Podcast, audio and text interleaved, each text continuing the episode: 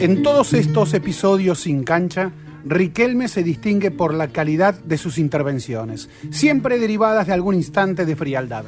Quizás único ejemplar de la vida pública argentina capaz de ejercer el hecho insólito de pensar en vivo contra la cultura del pronunciamiento precoz y la fobia al silencio, Riquelme administra el sentido de la oportunidad con un talento estremecedor. Hay algo de su juego en su cabeza, mejor dicho, ahora que ya no juega, se nota cada vez más que los intercambios de inteligencia entre cuerpo y cabeza han sido tan naturales que no sabemos dónde empieza uno y termina la otra. Es un don que nunca estuvo mejor representado que por el drama de tener la pelota. Tener la pelota, lo imposible. La forma esférica concebida para hacerla correr a una velocidad superior a la de los hombres, la dinámica de un juego de 20 personas disputándosela, la relación de ansiedad con su posesión que pide una y otra vez la solución del descarte, son factores que le dan a la relación de un futbolista con la pelota la condición de problema. Tenerla, perfecto, pero ¿cómo? Y sobre todo, ¿quién? El ingreso de Riquelme a la política tuvo su jugada maestra inspirada en ese don. Tener la pelota, tenerla hasta lo insoportable, hasta lo insostenible, hasta lo humanamente posible y recién ahí, cuando quienes lo asedian van, van ganando confianza posicional y numérica y solo les resta sustraerle aquello que ya dan por ganado, Riquelme suelta lo que tiene hacia un espacio liberado. Porque si hay algo que se vio en su juego inolvidable fue esa mecánica irreductible de retener, soltar la pelota para abrir dimensiones inesperadas. Ese don es, en el fondo, el de atraer y sostener la presión. Y es evidente que solo puede ejercerse si la presión no se siente.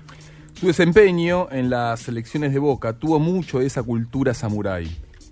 Sí, siete reuniones entre su abogado y Daniel Angelici, una llamada de Macri, la tremenda presión subterránea apostando como mínimo a su abstención y la tarea vergonzante del periodismo sobre no hizo otra cosa que recrear el ambiente en el que se siente más cómodo.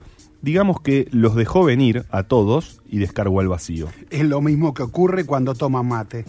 Es llamativa la velocidad a la que lo hace, sobre todo si está embarcado en una conversación. Supongamos, por ejemplo, que está conversando con el pollo Sebastián Viñolo y Viñolo le dice, ¿cómo estás, Román?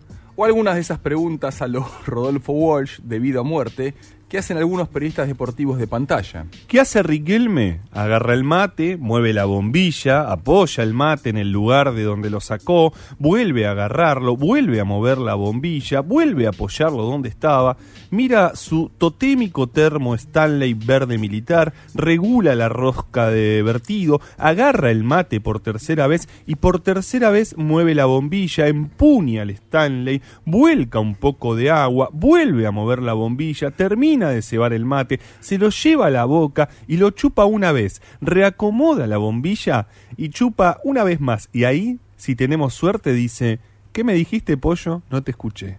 Ese contacto fallido puede que se vea como un diálogo de sordos. Pero sería un error darle ese encuadre. Lo que estamos viendo es la víspera de una conversación verdadera. La prueba es que transcurre a la velocidad de la mateada, ceremonia que emula el ritmo humano del pensamiento. El pensamiento necesita tiempo, reposo, cimarrones. Y lo que hace Riquelme en ese momento es ponerles los puntos a la televisión y a su voluntad de anular el pensamiento como un proceso que hay que cursar. Como el pensamiento, las intervenciones de Riquelme para jugar al fútbol, para hacer política, para hablar, se hacen esperar se hacen desear y se transforman en hechos a los que nunca les falta arte. Fragmento del texto El hombre que se hace desear de Juan José Becerra, nuestro invitado de hoy en la agenda.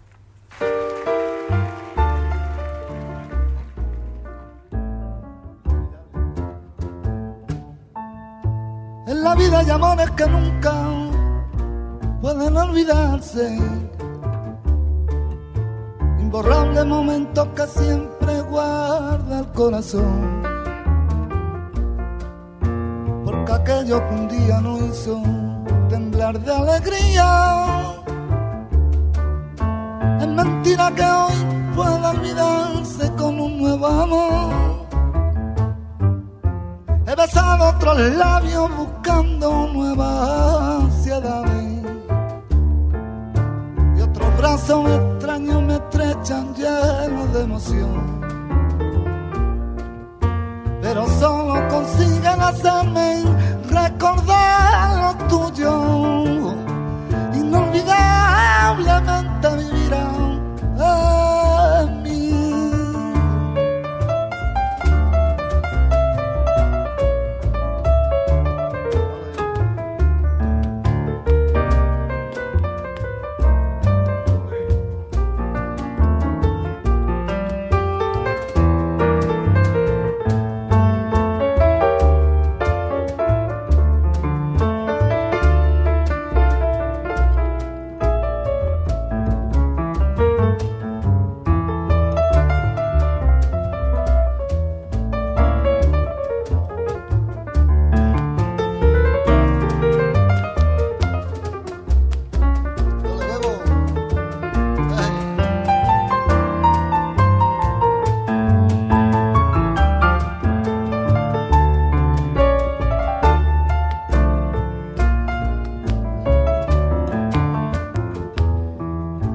En la vida hay amores que nunca pueden olvidarse. Imborrable momentos que siempre guarda el corazón. Porque aquello que un día lo hizo temblar de alegría.